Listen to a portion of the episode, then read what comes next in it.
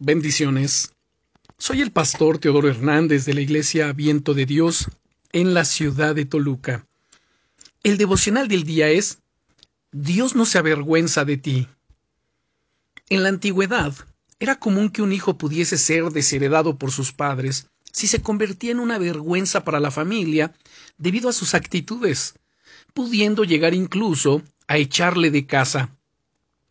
El enemigo siempre trata de hacernos sentir que no somos dignos del amor de Dios, que no somos dignos de su presencia, de su gracia. De alguna manera, nos recuerda nuestras imperfecciones y nos quiere llevar a pensar que somos una vergüenza para Dios, principalmente cuando fallamos. Recuerda, su estrategia es siempre desanimarte y frenarte para que no puedas avanzar y usar para ello todo tipo de mentiras y de acusaciones. Es lo que Él hace. Sin embargo, nuestro Dios es muy diferente. Él no se avergüenza de ti, a pesar de tus fallos y errores e imperfecciones. Escucha lo que el Señor Jesucristo le dijo a sus discípulos en el Evangelio de San Juan, capítulo 14, versículos 2 y 3.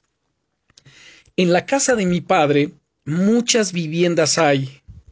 Si así no fuera, yo lo hubiera dicho, voy pues a preparar vivienda para ustedes, lugar para ustedes.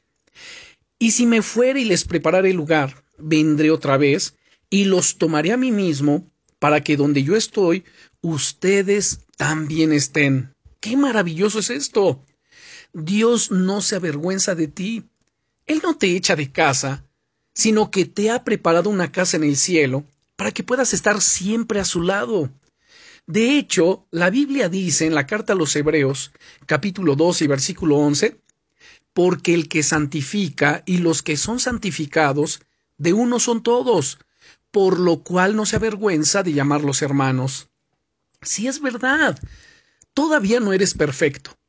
Todavía el Señor está trabajando en tu santificación, pero mientras tanto, y a pesar de tus imperfecciones, el Señor Jesucristo no se avergüenza de ti.